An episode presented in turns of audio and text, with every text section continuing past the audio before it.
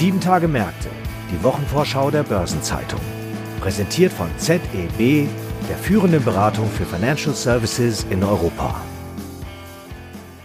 Hallo und herzlich willkommen zu einer neuen Folge von Sieben Tage Märkte. Heute ist Freitag, der 11. Dezember.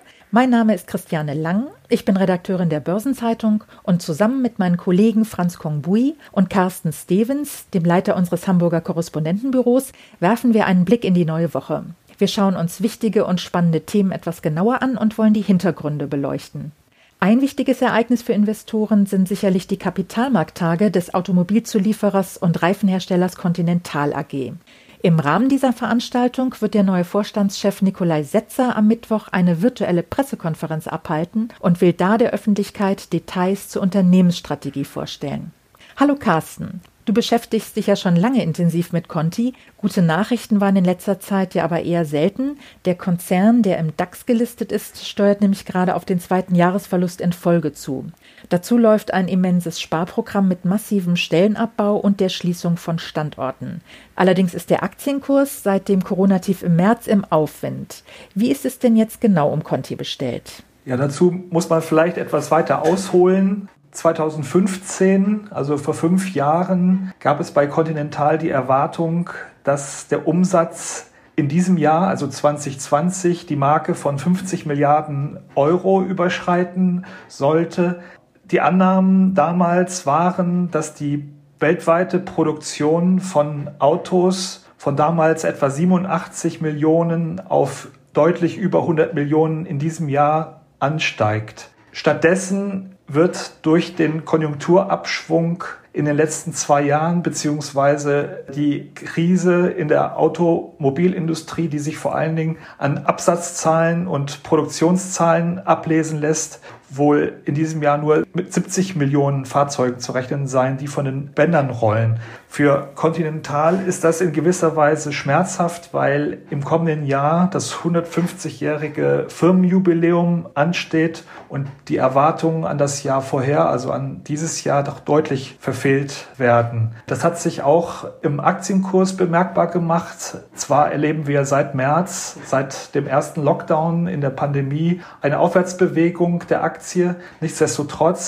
wenn man das Allzeithoch, das Anfang 2018 erreicht wurde, heranzieht, hat sich der Kurs seitdem mehr als halbiert. Er liegt jetzt bei etwa 115 Euro. In der Krise lag er aber auch schon mal bei 51 Euro. Also man kann einen Aufwärtstrend erkennen. Anleger treibt wohl offenbar die Hoffnung um, dass das Tal in der Krise durchschritten ist und dass sich Continental jetzt nach dem verschärften Umbaukurs auf die Umsetzung der Maßnahmen konzentrieren kann. Du hast ja vor wenigen Wochen geschrieben, ich zitiere, Conti zieht Lehren aus der Krise. Welche sind das denn und wird man das in der neuen Unternehmensstrategie auch ablesen können?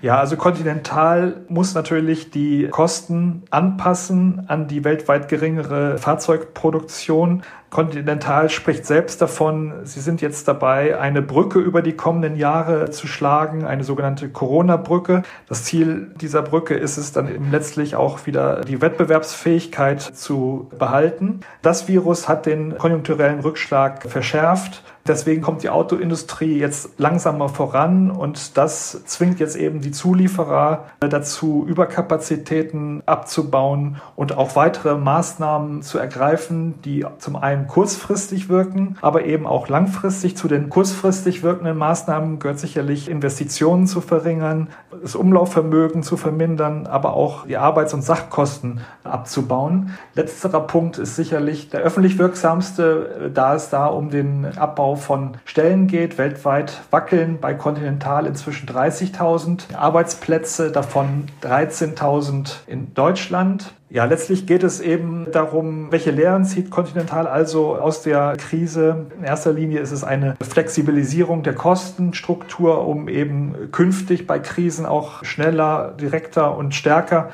auf Krisen reagieren zu können, aber eben auch jetzt sich technologisch auf die Zukunft einzustellen. Da müssen die Maßnahmen jetzt umgesetzt werden, die der Aufsichtsrat Ende September beschlossen hat. Jetzt ist es ja so, dass am 1. Dezember ein Wechsel an der Führungsspitze stattgefunden hat. Neuer Vorstandschef ist Nikolai Setzer. Er folgt Elmar Degenhardt nach, der ja aus gesundheitlichen Gründen zurückgetreten ist. Glaubst du, dass Setzer deutliche eigene Akzente setzen wird oder wird er den Weg, den Degenhardt eingeschlagen hat, so weitergehen?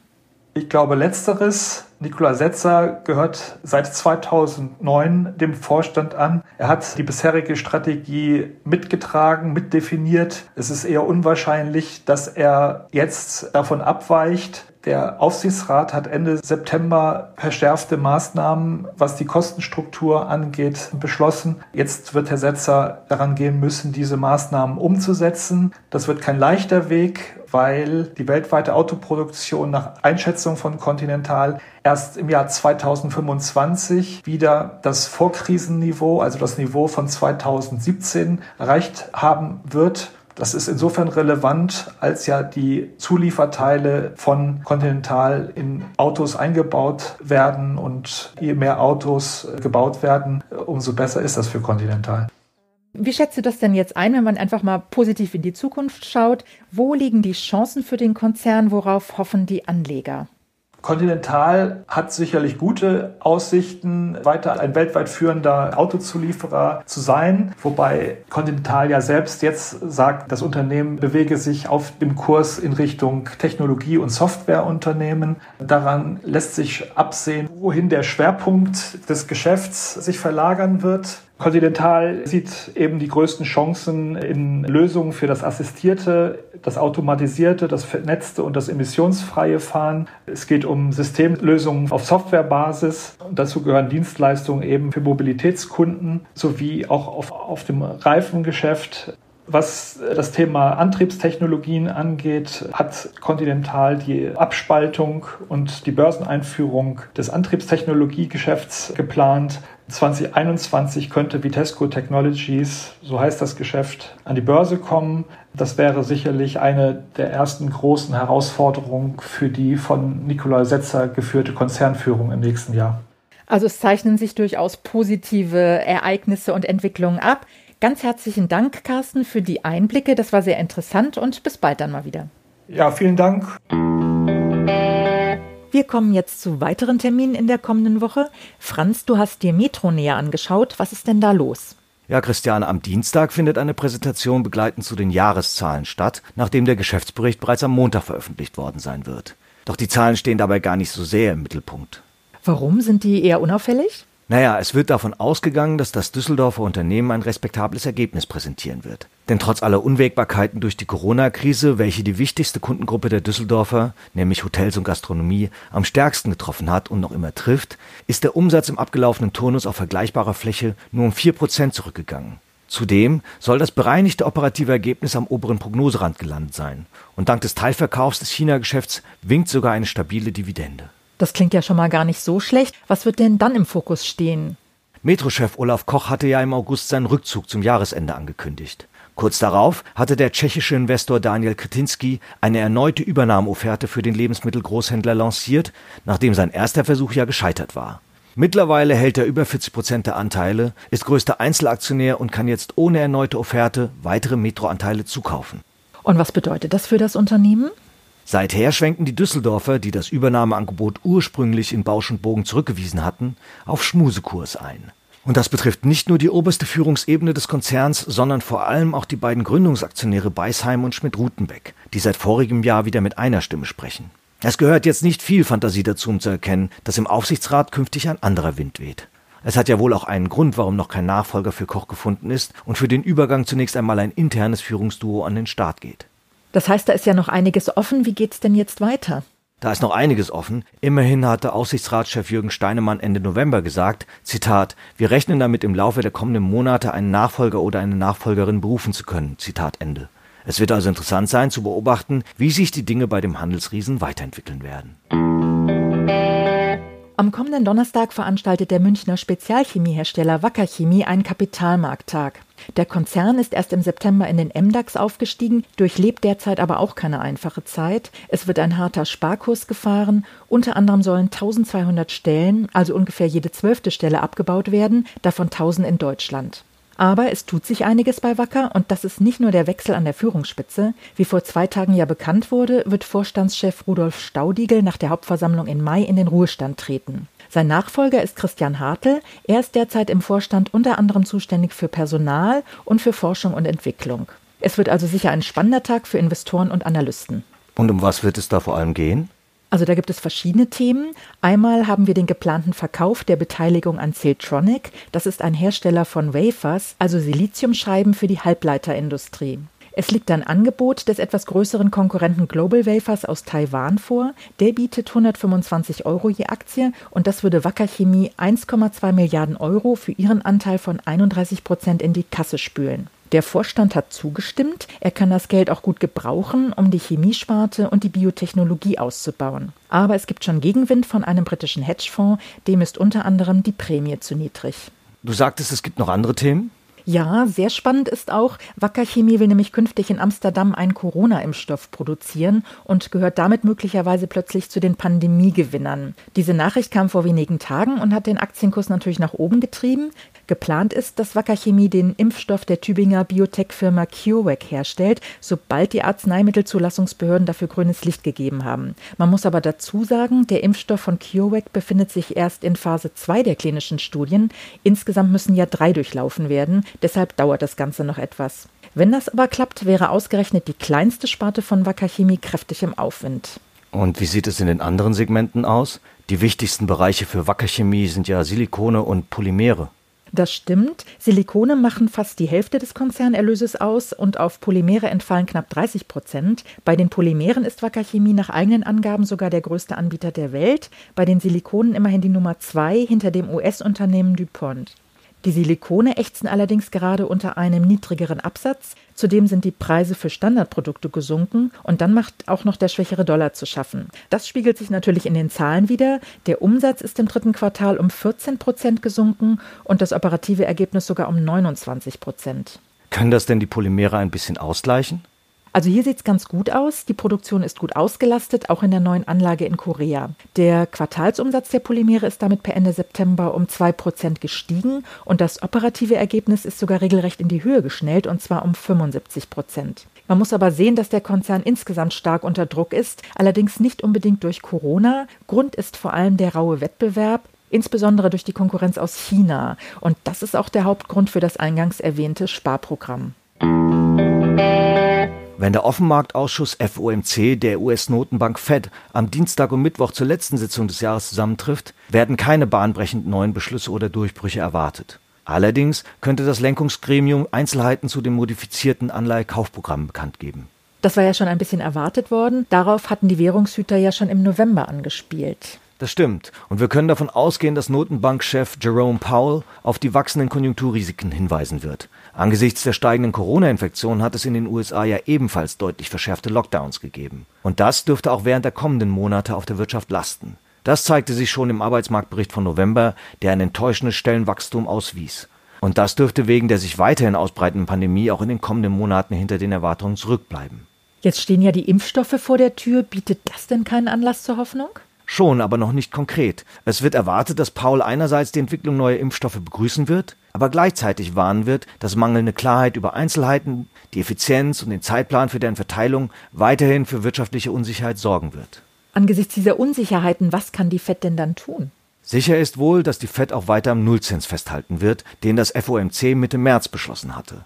Darüber hinaus könnten die Anleihekäufe und Kreditprogramme den neuen konjunkturellen Rahmenbedingungen angepasst werden. Im November hatte das FOMC in seiner Abschlusserklärung betont, dass man an den Kauf länger laufender Anleihen denke, weil dies unter anderem Hypothekenzinsen senken würde. Diese Pläne könnten nun vor Jahresende konkretisiert werden, was durchaus wichtig wäre.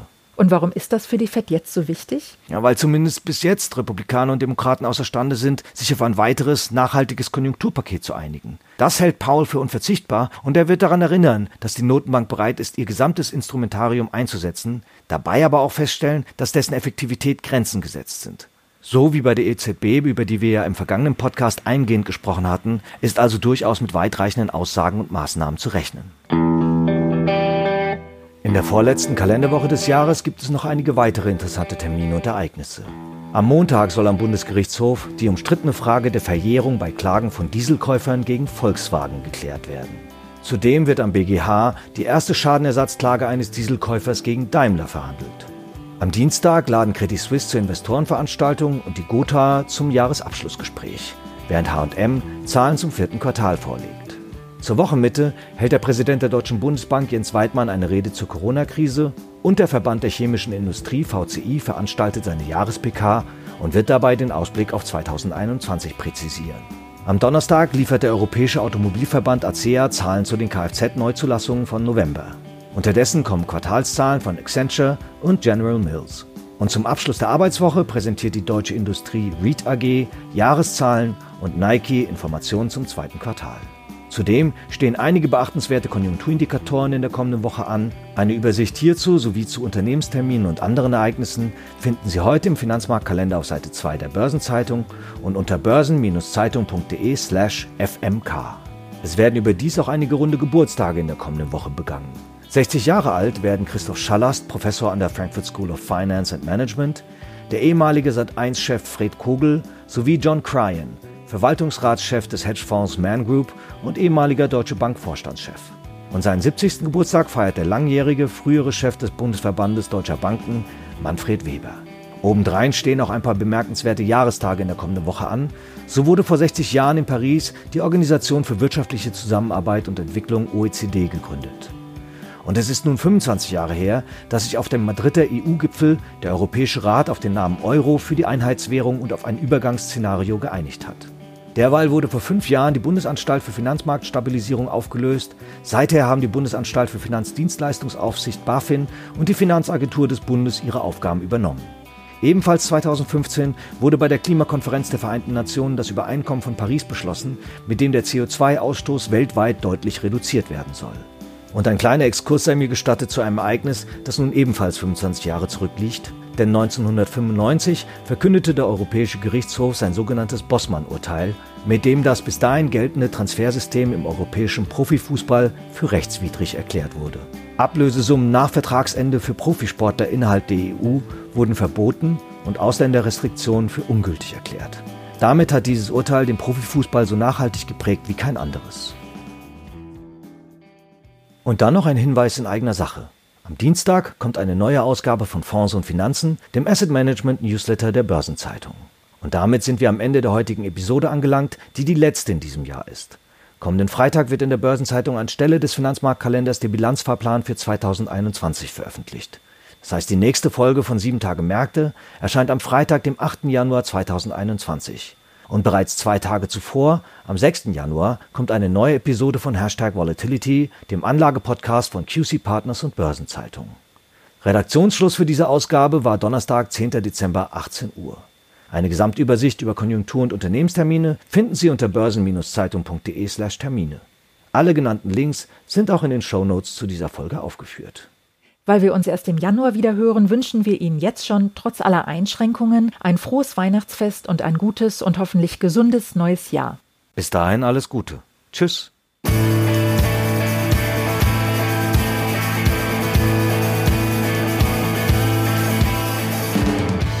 Das war Sieben Tage Märkte, die Wochenvorschau der Börsenzeitung. Präsentiert von ZEB, der führenden Beratung für Financial Services in Europa.